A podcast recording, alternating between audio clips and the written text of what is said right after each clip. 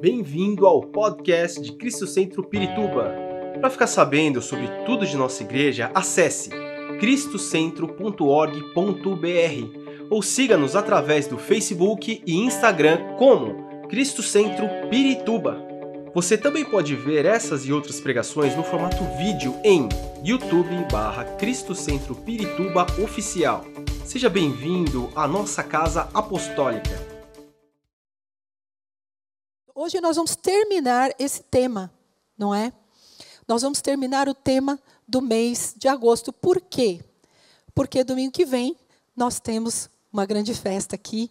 Então, nós não vamos abordar esse tema, mas hoje a gente vai terminar falando sobre o evangelho da justiça.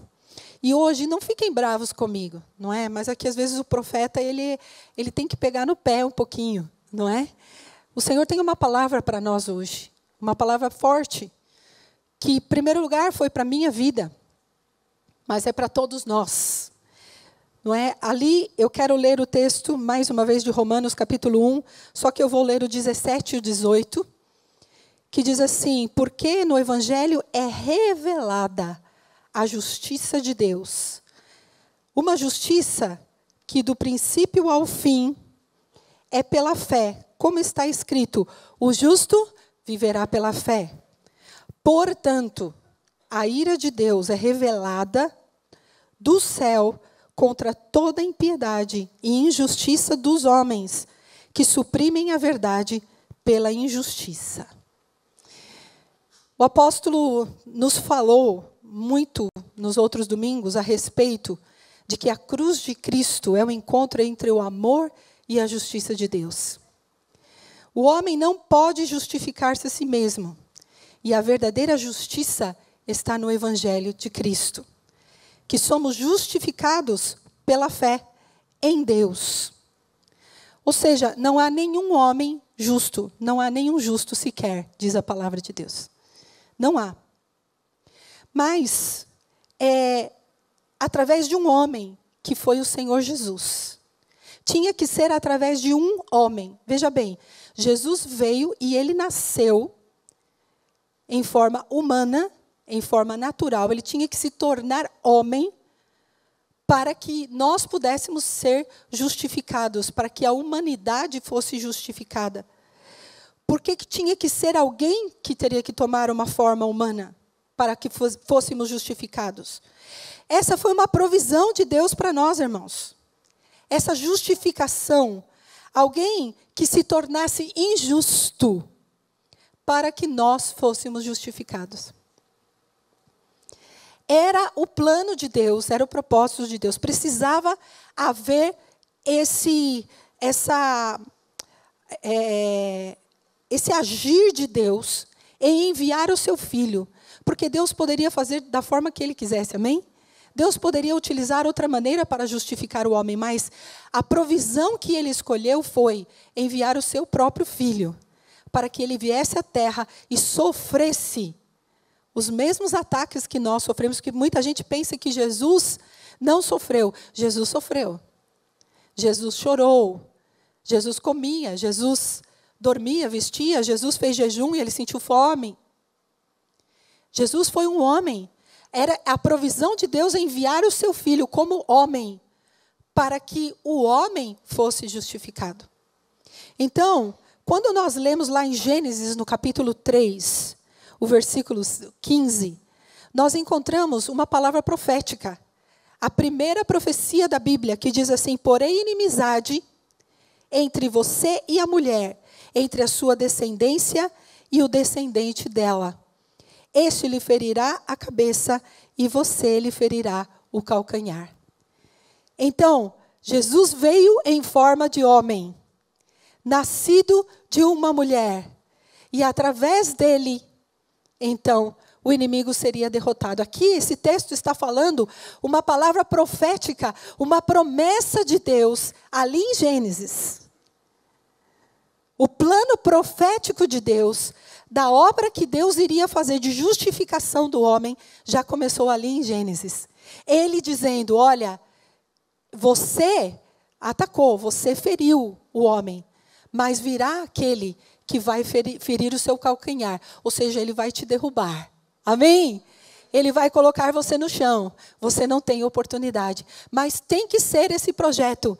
Tem que ser através de um homem. Tem que ser através de um nascimento milagroso, de um nascimento que foi através do Espírito Santo, foi gerado pelo Espírito Santo. E essa promessa se cumpriu. E Jesus veio. Então, nós fomos justificados pela vida e pela morte de Jesus. Mas eu não quero me deter aqui, porque o apóstolo já abordou bastante coisa nessas últimas semanas, para que a gente entendesse por que o evangelho é a justiça de Deus. Agora,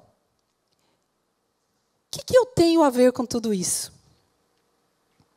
É uma pergunta que eu quero que você faça hoje.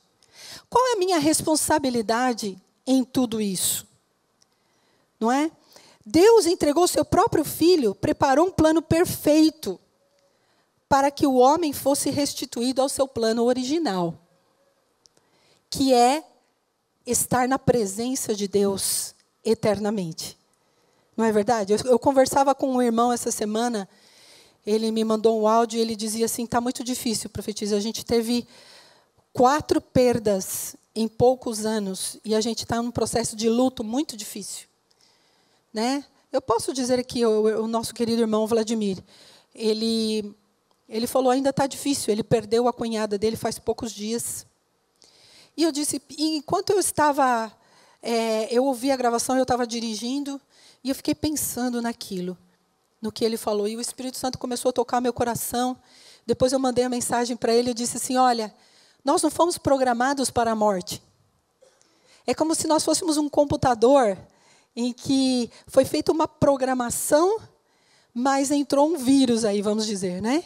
E tirou toda aquela ordem de como as coisas deveriam ser. Então a morte é difícil para nós aceitarmos. Por quê? Porque nós não fomos programados, fomos programados para a vida eterna. Mas sabe de uma coisa?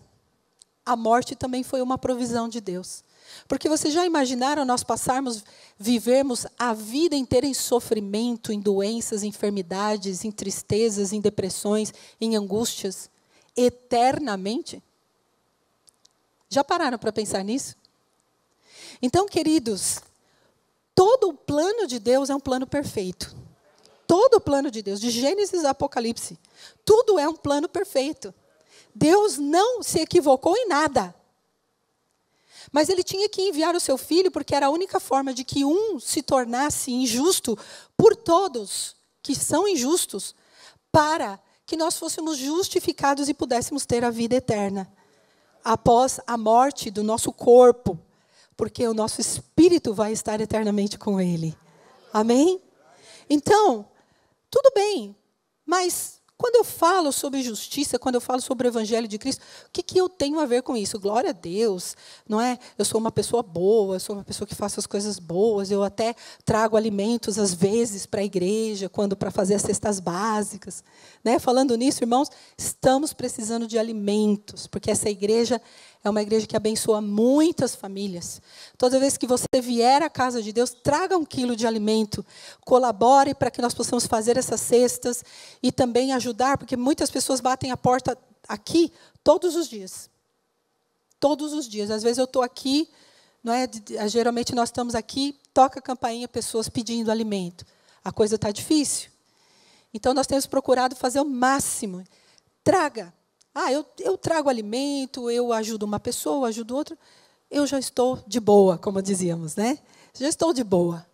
Mas vai muito além disso. Vai muito além disso. E eu quero ler esse texto de Miqueias, capítulo 6. Esse é um texto que é realmente. Já começa aí a pegar pesado o negócio, viu, irmãos? Miqueias 6, 8 diz assim: Ele mostrou a você, ó homem, o que é bom e o que o Senhor exige.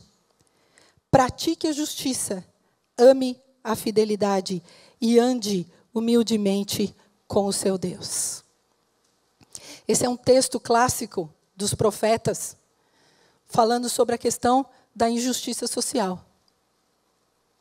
Falando sobre como o povo de Deus realmente não se importava, não se preocupava com as necessidades dos demais. E aqui é um chacoalhão de Deus, porque está dizendo: pratique a justiça. O que, que, o que ele mostrou, o que o Senhor exige, não é muito. Ele está dizendo: não é o que, que eu estou pedindo para vocês, não é muito. Que vocês pratiquem a justiça, amem a fidelidade. E aí, fidelidade é uma questão de caráter, né, irmãos? E, humilde, e humildemente também com seu Deus também é uma questão de caráter.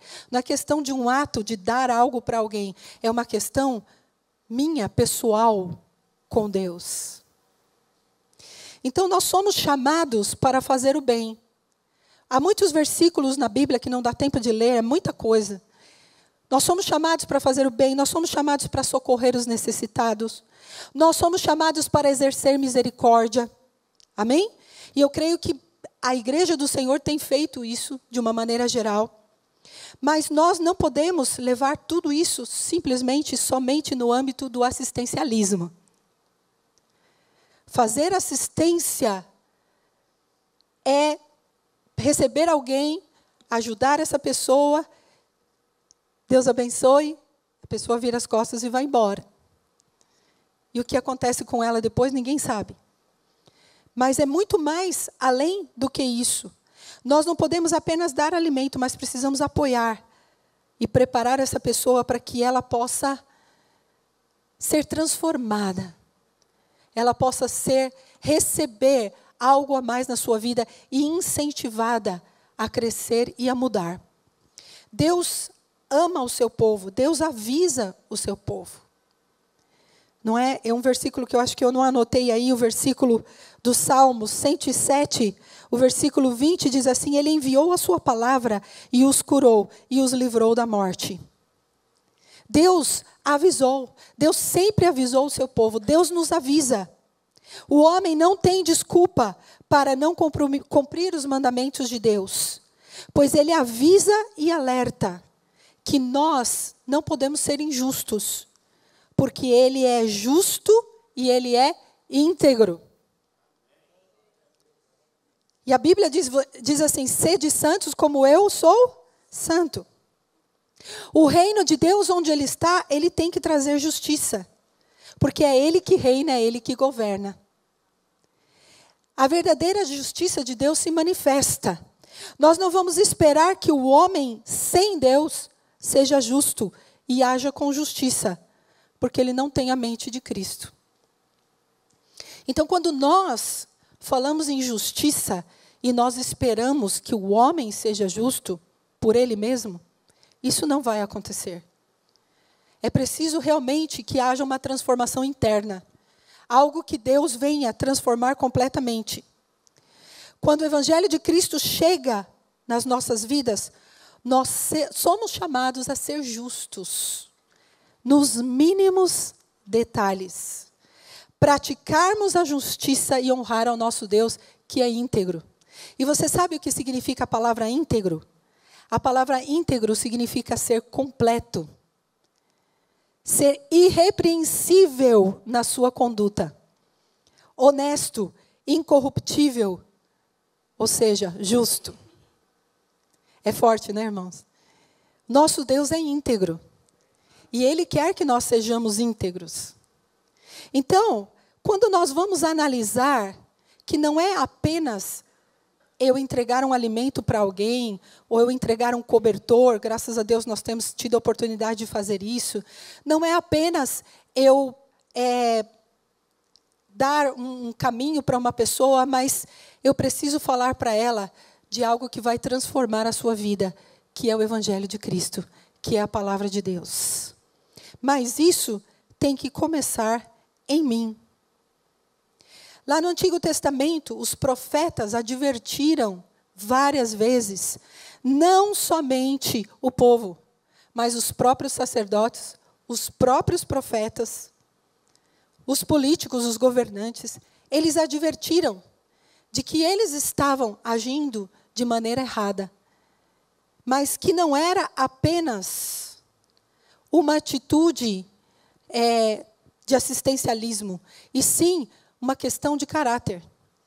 O que Deus precisava fazer ali no meio do seu povo era uma reforma política, mas era uma reforma moral, era uma reforma social, era uma reforma completa. Então, o que acontece com o homem quando ele chega a Cristo?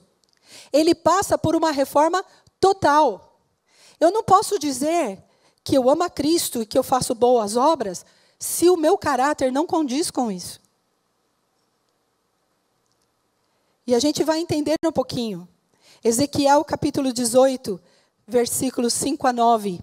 Diz assim: Sendo, pois, o homem justo e praticando juízo e justiça, não comendo sobre os montes, nem levantando seus olhos para os ídolos da casa de Israel, nem contaminando a mulher do seu próximo, nem se chegando à mulher da sua separação, não oprimindo a ninguém, tomando, tornando ao devedor o seu penhor, não roubando, dando seu pão ao faminto e cobrindo ao nu com roupa, não dando ao seu dinheiro a usura e não recebendo demais, desviando a sua mão da injustiça e fazendo verdadeiro juízo entre o homem e o homem.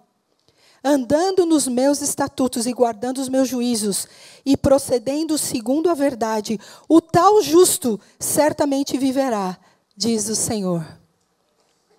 Ai. Eu disse para vocês que ia ficar mais difícil. Porque aqui não se trata apenas de nós pregarmos um evangelho social. Você vai encontrar muitas pregações sobre isso, que enfatizam que hoje o que você precisa fazer é ajudar, socorrer, alimentar, que também faz parte, mas não é tudo.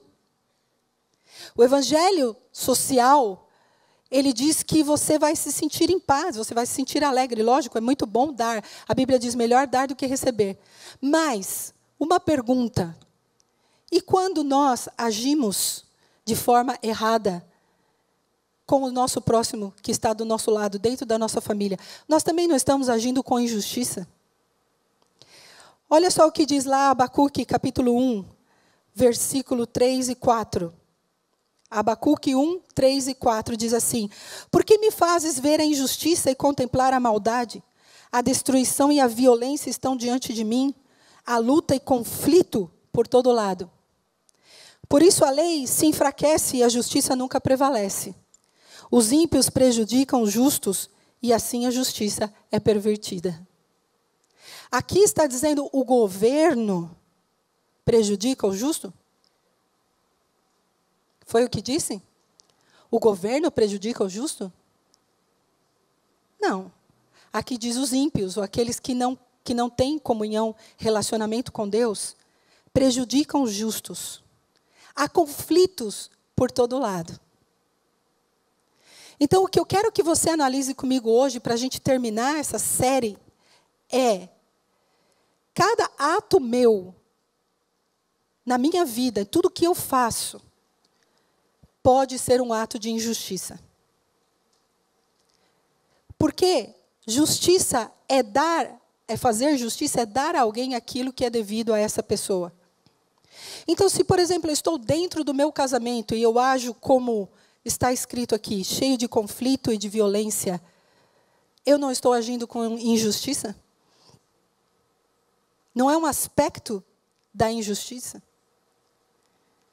Se eu sou violento, se eu só busco conflito, se eu sou uma pessoa que sempre reclamo de tudo, nada está bem, só estou bravo com todo mundo, sou uma pessoa irada. E existem pessoas que convivem comigo, pessoas que eu amo, meus, meu cônjuge, meus filhos, as pessoas que estão, meu pai, minha mãe. Eu não estou sendo injusta com essa pessoa que às vezes está dando tudo para mim, está me tratando bem, me trata com carinho, cuida de mim, mas qual tem sido a minha atitude? Eu não estou devolvendo a essa pessoa aquilo que é o direito dela. Não é verdade? Então, vocês estão entendendo que a injustiça, ela vai muito mais além do que simplesmente, ah, eu, eu, eu pratico a justiça. Eu ajudo os pobres, eu abençoo, eu socorro os necessitados. Mas na minha vida pessoal, naquilo que eu faço, será que eu tenho sido justo? Olha o que diz Amós capítulo 2, 6 e 7. Assim diz o Senhor: por três transgressões de Israel, e ainda mais por quatro, não anularei o castigo. Vendem por prata o justo e por um par de sandálias o pobre. Pisam sobre a cabeça dos necessitados como pisam no pó da terra. E negam justiça ao oprimido. Pai e filho possuem a mesma mulher e assim profanam o meu santo nome. Era uma questão apenas social, político, ou era moral também? Vocês não acham que a gente está vivendo isso no nosso país também, irmãos? As eleições estão chegando. Aliás, deixa eu abrir um parênteses aqui. Marque aí no seu caderninho, 6 e 7 de setembro. Dia 6 de setembro, às 20 horas, nós vamos começar um relógio de oração. Até o dia 7 de setembro, às 8 da manhã. Mas às seis da manhã do dia 7 nós vamos estar aqui, das seis às oito. E vamos levantar um tempo de clamor pela nossa nação, pelas eleições. Se você quiser participar, procure um de nós, um dos profetas, profetiza Conceição, é, a, a, auxiliar Daisa, a prof. Cris, acho que subiu, subiu lá com as crianças. É, nos procure, venha participar com a gente, vamos orar, vamos clamar pela nossa nação. Agora, porque a injustiça, ela age também, não apenas no âmbito político, não apenas no âmbito social, mas no âmbito moral. Às vezes a gente se acha tão justo. Jó, ele falava assim: Poxa, a Bíblia diz que ele era o homem mais justo que havia, depois de Deus, lógico. Ele era justo, ele era íntegro, diz lá no capítulo 1 de Jó e Jó passou por um problemaço. Muita gente diz ter a paciência de Jó. Gente, Jó não foi tão paciente assim, não. Quando você lê realmente, estuda o livro de Jó, você vai ver que ele ficou bravo, que ele ficou irado com Deus, pediu a morte e desejou nem ter nascido. Ele ficou. Ele não entendia. Eu sou tão justo, por que, que Deus está permitindo tudo isso na minha vida? Eu ajudo os pobres. Lê lá. Se não, se, se não me engano, capítulo 1, capítulo 2 de Jó. Eu ajudo os pobres, eu faço a, a obra social. Porque Jó era muito rico. Mas isso não basta para Deus, amados.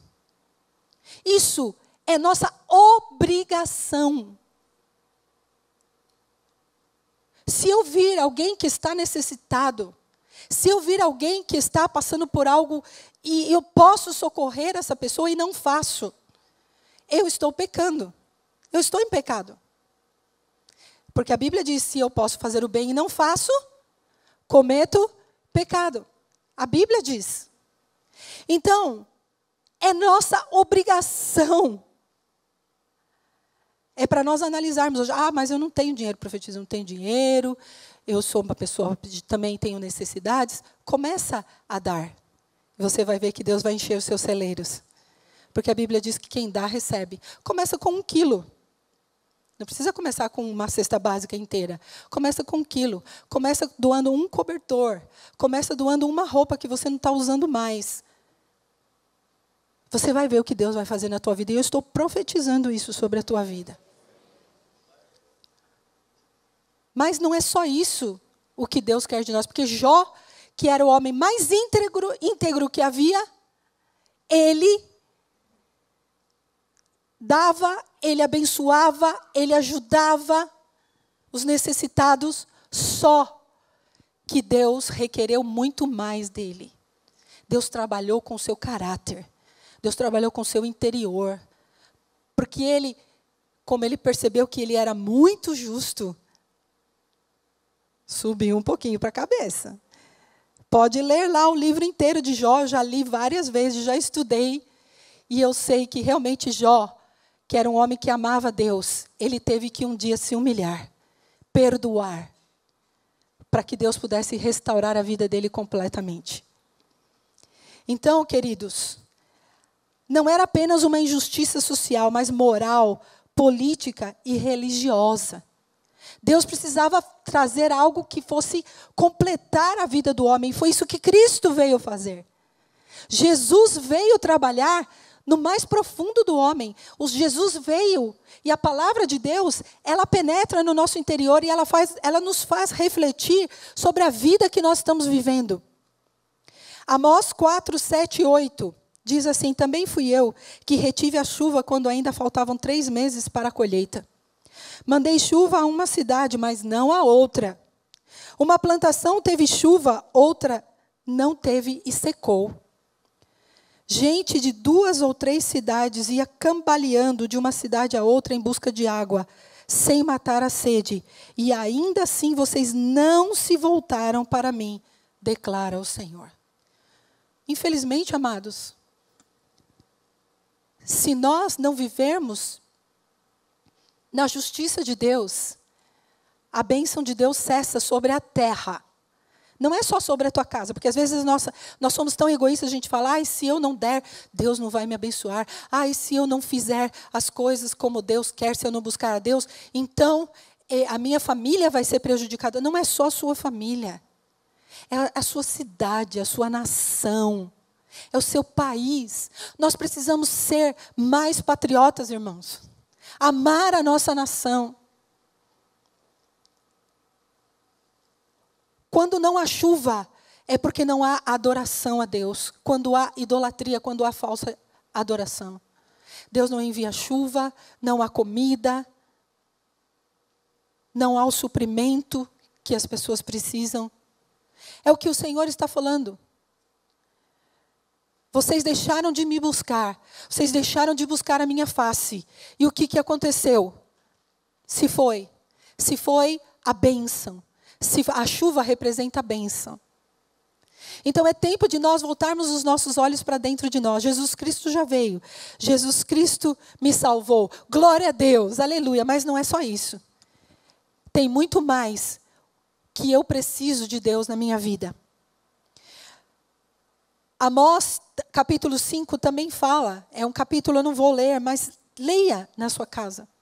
Também fala sobre a atitude de cada um, a sua atitude de desobedecer a Deus, da idolatria, de, de fechar os seus olhos para o moral, para viver uma vida sem princípios, e é o que estão querendo impor em nossa nação todo o tempo. Quando nós cedermos, irmãos, vai parar a chuva sobre a nossa terra. Nós não podemos ceder. Princípios são princípios. A minha vida com Deus, meu relacionamento com Deus é inegociável. O que eu vivo com Deus é inegociável. O meu caráter, nesse caráter, eu preciso manifestar a justiça de Deus. Quando haverá transformação? Quando nós nos levantarmos como agentes da justiça de Deus. Quando nós mesmos estivermos vivendo o Evangelho de forma total e completa. A justiça nasceu no coração de Deus porque Ele é justo. E Ele quer revelar o coração dele a cada um de nós. Como é que Deus vai revelar o seu coração a nós? Através da nossa comunhão, do nosso relacionamento com Ele. E nós temos que caminhar, irmãos, de glória em glória. Não é uma coisa que vai acontecer de um dia para o outro. Nós precisamos pedir ao Espírito Santo que ele venha revelar. Como nós lemos lá em Romanos, a justiça de Deus é revelada. O que significa revelar? Tirar o véu. Revelar é tirar o véu. Ou seja, se existe um véu, eu não consigo ver as coisas com clareza. Elas estão ali. Elas estão na minha frente, mas eu não consigo ver claramente. Então o Senhor precisa revelar a nós. Nós precisamos estar com o coração aberto para permitir que o Espírito Santo revele. Amém? Nós somos incorretos. Não é verdade? Se nós somos incorretos, se nós somos mentirosos, corruptos, se enganamos, se sonegamos impostos, se não obedecemos às autoridades que Deus estabeleceu sobre nós, nós também não somos injustos? Ou é só o governo que é injusto? Só os governantes que são injustos. Se eu também sou corrupto, tem muitas pessoas que fazem dívidas e não pagam suas dívidas. Não dão testemunho. E existem até pessoas que às vezes chegam para nós e falam assim: ah, olha, profetiza, eu vendi tal coisa para tal pessoa, eu estou sem jeito, porque essa pessoa já passou por mim 20 vezes, ela finge que não me vê. Porque ela não, não, ela provavelmente não tem como me pagar, mas não quer me falar. Às vezes essa pessoa pensa, ah, eu não tenho, mas ela tem, ela arca com o prejuízo. Não é? É mais ou menos assim. Ou então, ah, eu tenho uma dívida já faz muito tempo, eu vou esperar caducar, eu não vou pagar não, mesmo que o nome, meu nome fique sujo aí por um tempo, mas tudo bem, depois o tempo passa e, e a gente dá um jeito. Isso é praticar a justiça? É o meu testemunho diante de Deus. É o meu testemunho de Deus diante dos homens. Se eu estou mentindo, se eu sou mentiroso, existem pessoas que são mentirosas convictas, né? E ela já entrou em, dentro de um sistema da mentira que até ela mesma acredita nas suas próprias mentiras.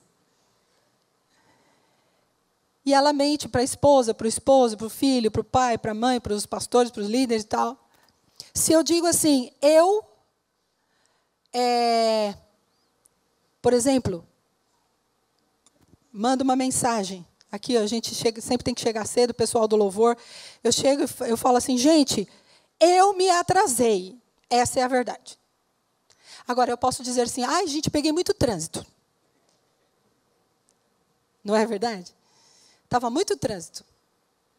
Às vezes eu pego muito trânsito, viu, gente? É verdade. Mas é uma decisão. Eu estou sendo injusta ou não estou sendo com quem chegou na hora? Ou é alguma coisa boba? Eu não sei, eu sou muito, sou muito chata com questão de horário. E eu fico furiosa quando eu marco um horário e as pessoas não chegam na hora. Isso é uma coisa minha. Então, eu estou sendo injusto ou não? Por exemplo, eu, para chegar aqui às 8 horas, eu tenho que levantar às 6. Todo um processo né, de preparação e leva um pouco, às vezes meia hora, um pouco mais para chegar aqui da minha casa. Mas, impreterivelmente, hoje eu levantei, era 10 para 6. Porque eu queria estar aqui 8 horas e não defraudar os meus irmãos, ser injusta com eles, porque eles chegaram 8 horas.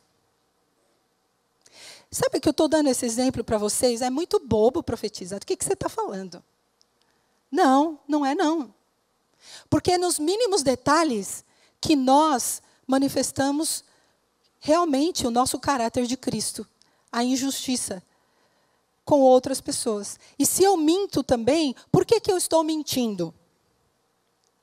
Porque eu não quero levar as consequências do meu erro. A mentira nada mais é do que isso. Então eu tenho que inventar uma história para que eu não sofra as consequências daquilo que eu fiz de errado, ao invés de chegar e falar a verdade e sofrer as consequências e resolver e mudar de direção. Porque a minha mentira, ela pode ser uma grande justiça na vida de outra pessoa que vai sofrer algo por causa do que eu fiz. Parece muito pequeno, irmãos. Mas nós queremos salvar o mundo. nós queremos conquistar as nações. Nós queremos é, ganhar muitas vidas. Nós queremos fazer assistência social, nós queremos. Mas na minha própria vida, no meu coração, não existe justiça. Não é? Eu sei que essa palavra está dura, mas depois vocês falam com o pai. se eu sou corrupto, se eu engano, aí eu fico dizendo: ah, esses políticos estão enganando todo mundo. Esses políticos. Eu nem vou votar esse ano, porque é tudo um bando de. etc. Será, irmãos, somos tão justos assim? Essa é a pergunta que nós temos que fazer hoje. Porque Jesus Cristo veio para nos transformar por completo, totalmente, não apenas uma área da nossa vida, mas a nossa vida inteira. Outra coisa, se eu não oro, se eu não intercedo, se eu não clamo, ah, mas olha lá, tem o Ministério de Intercessão com a, com a auxiliar Daisa, com a profetisa Com, com. Eles oram pelo Brasil. Eu não preciso orar, já tenho o Ministério de Intercessão. Não precisa. Essa é uma responsabilidade de cada um de nós.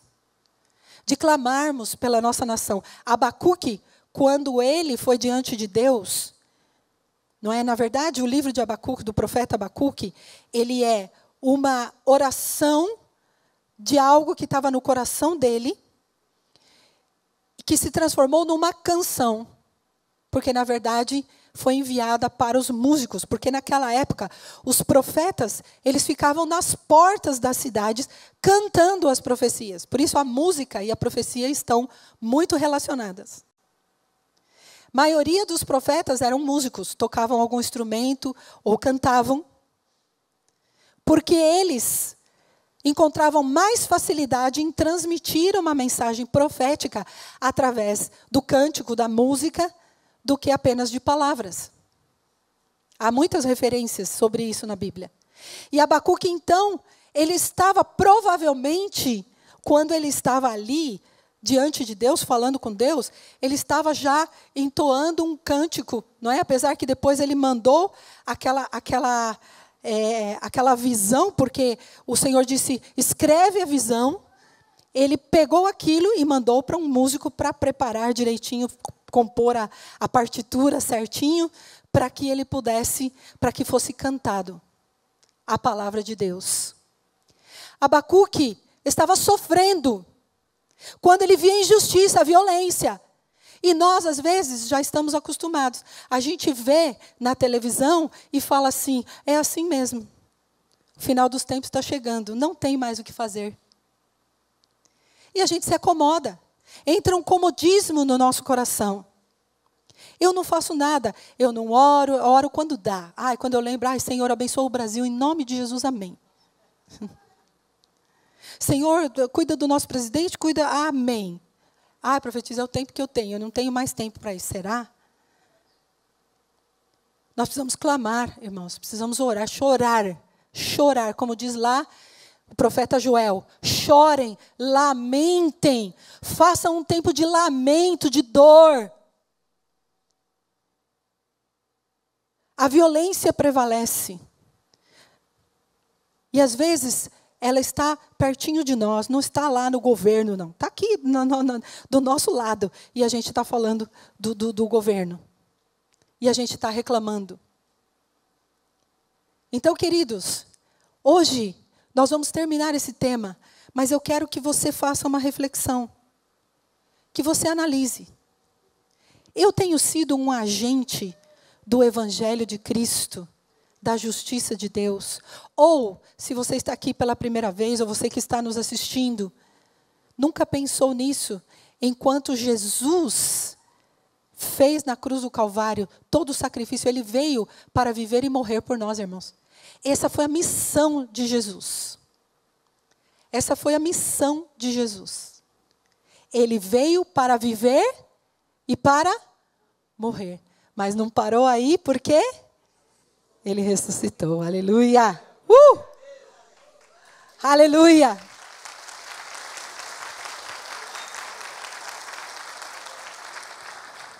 Mas hoje é o tempo de nós tomarmos uma decisão. Hoje é o tempo de nós nos levantarmos para ser agentes da justiça de Deus. Tem que começar em nós. Lembre-se, a justiça não, não é apenas política não é apenas social, ela é moral também.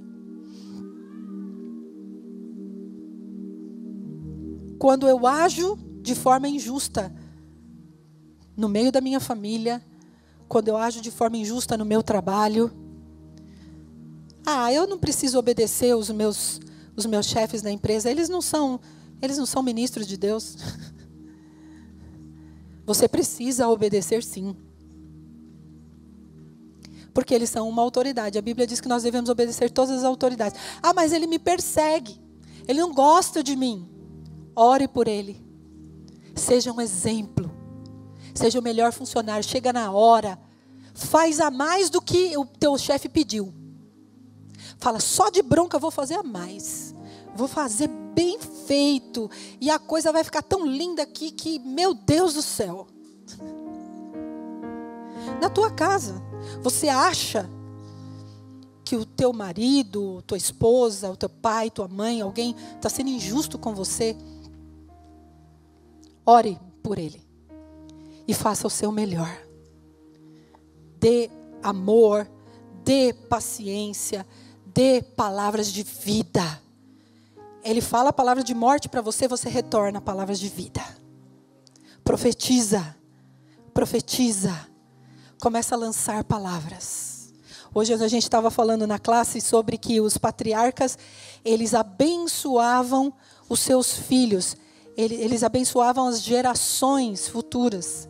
Faça isso na tua casa. Nós vamos lançar uma campanha. Nós falamos lá na classe com, com os pastores da rede infantil. Nós vamos lançar essa campanha. Abençoe seu filho. Profetize. Todos nós podemos profetizar. É o que a Bíblia diz. Talvez você diga, ah, mas eu não sou profeta. Não, não necessariamente você precisa ter um ofício profético, mas você pode profetizar, você pode falar palavras inspiradas pelo Espírito Santo. Palavras de benção, que edificam. Faz isso quando você chegar na tua empresa.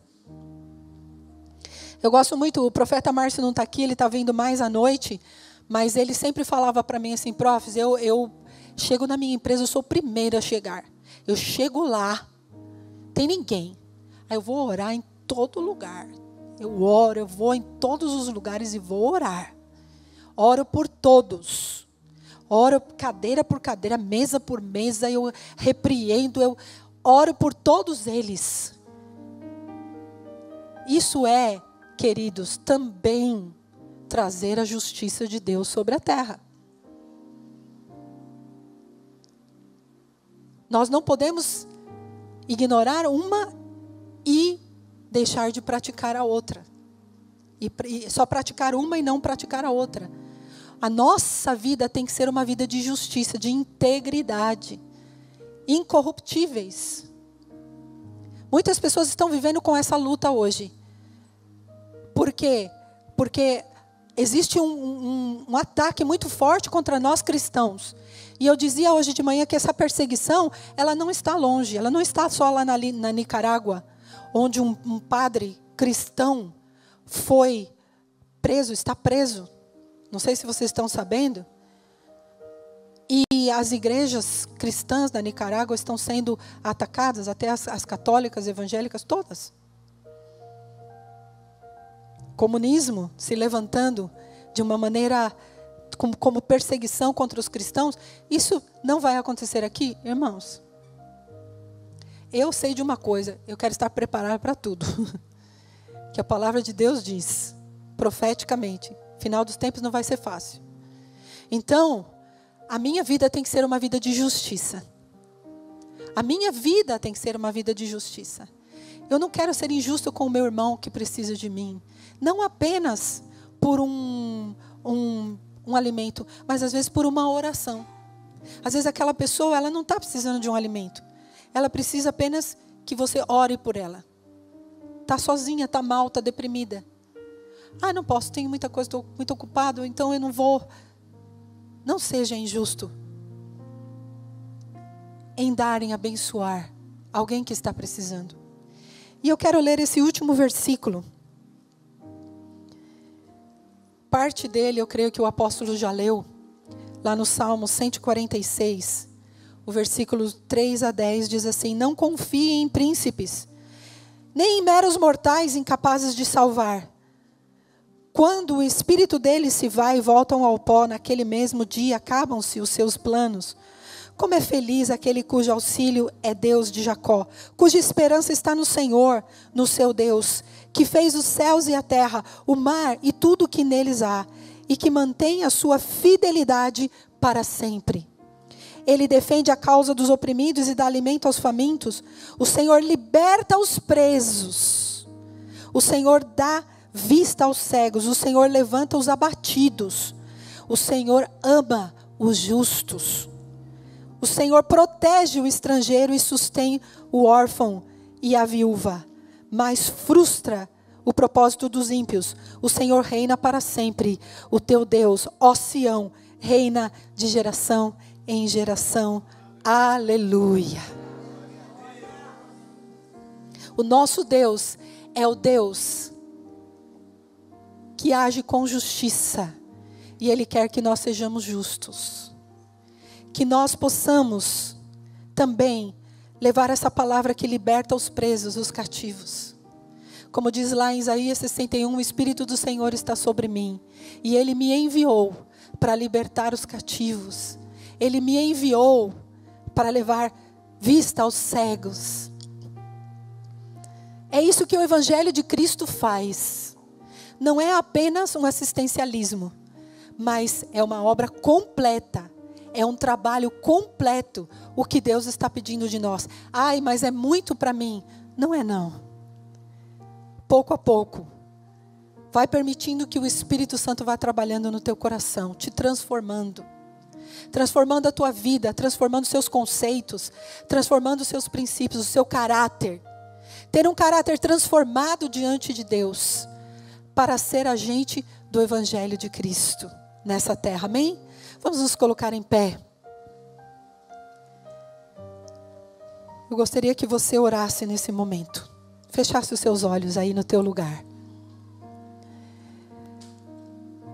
Eu acho que nós pudemos refletir, não é? Assim como os profetas no Antigo Testamento denunciaram a injustiça social, política, moral, o Senhor também levanta nos dias de hoje aqueles que também querem trazer esse alerta, esse aviso, para que nós possamos mudar as nossas atitudes. Que nós possamos realmente ter um coração sensível para ouvir a voz de Deus e levarmos o Evangelho de Cristo na sua totalidade, não apenas uma parte. Não apenas um evangelho social, mas um evangelho que transforma o homem completamente, em todas as áreas da sua vida. É isso que o Senhor está pedindo de nós hoje. Feche os seus olhos por um momento. E peça ao Espírito Santo, diz, Senhor, eis-me aqui, Senhor. Eu quero viver toda a tua justiça e quero ser essa justiça sobre a terra. Eu quero ser um agente do evangelho de justiça. Eu quero que a minha vida possa refletir essa justiça. E que a minha vida possa ser a causa de transformação onde quer que eu vá. Peça ao Senhor nessa manhã, diga: Senhor, eu quero. Eu quero realmente, Senhor, que o Senhor trabalhe no meu coração. Tira do meu coração tudo aquilo que não te agrada, Senhor. Todas as minhas más atitudes, tudo aquilo que eu tenho feito, que eu sei que possa prejudicar o meu próximo. Que eu tenho pensado que tudo bem, não, só afeta a mim, mas não afeta somente a mim, afeta também aqueles que estão ao meu redor. E isso é um ato de injustiça. E eu te peço perdão nessa manhã, Senhor. Me ajuda. Me ajuda, Senhor com a minha boca, me ajuda com os meus lábios, me ajuda com as minhas atitudes. Tira de mim todo egoísmo, Senhor, toda maldade. Tira do meu coração toda falta de perdão. Que eu possa, Senhor, perdoar, porque o perdão também é estabelecer a justiça de Deus nessa terra. Se você quer isso nessa manhã, vem aqui rapidamente à frente, eu quero orar por você.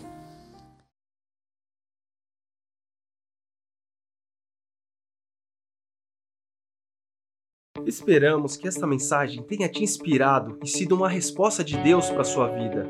Quer saber mais sobre Cristo Centro Pirituba? Siga-nos nas redes sociais no Facebook, Instagram e YouTube. Ou visite nosso site em cristocentro.org.br.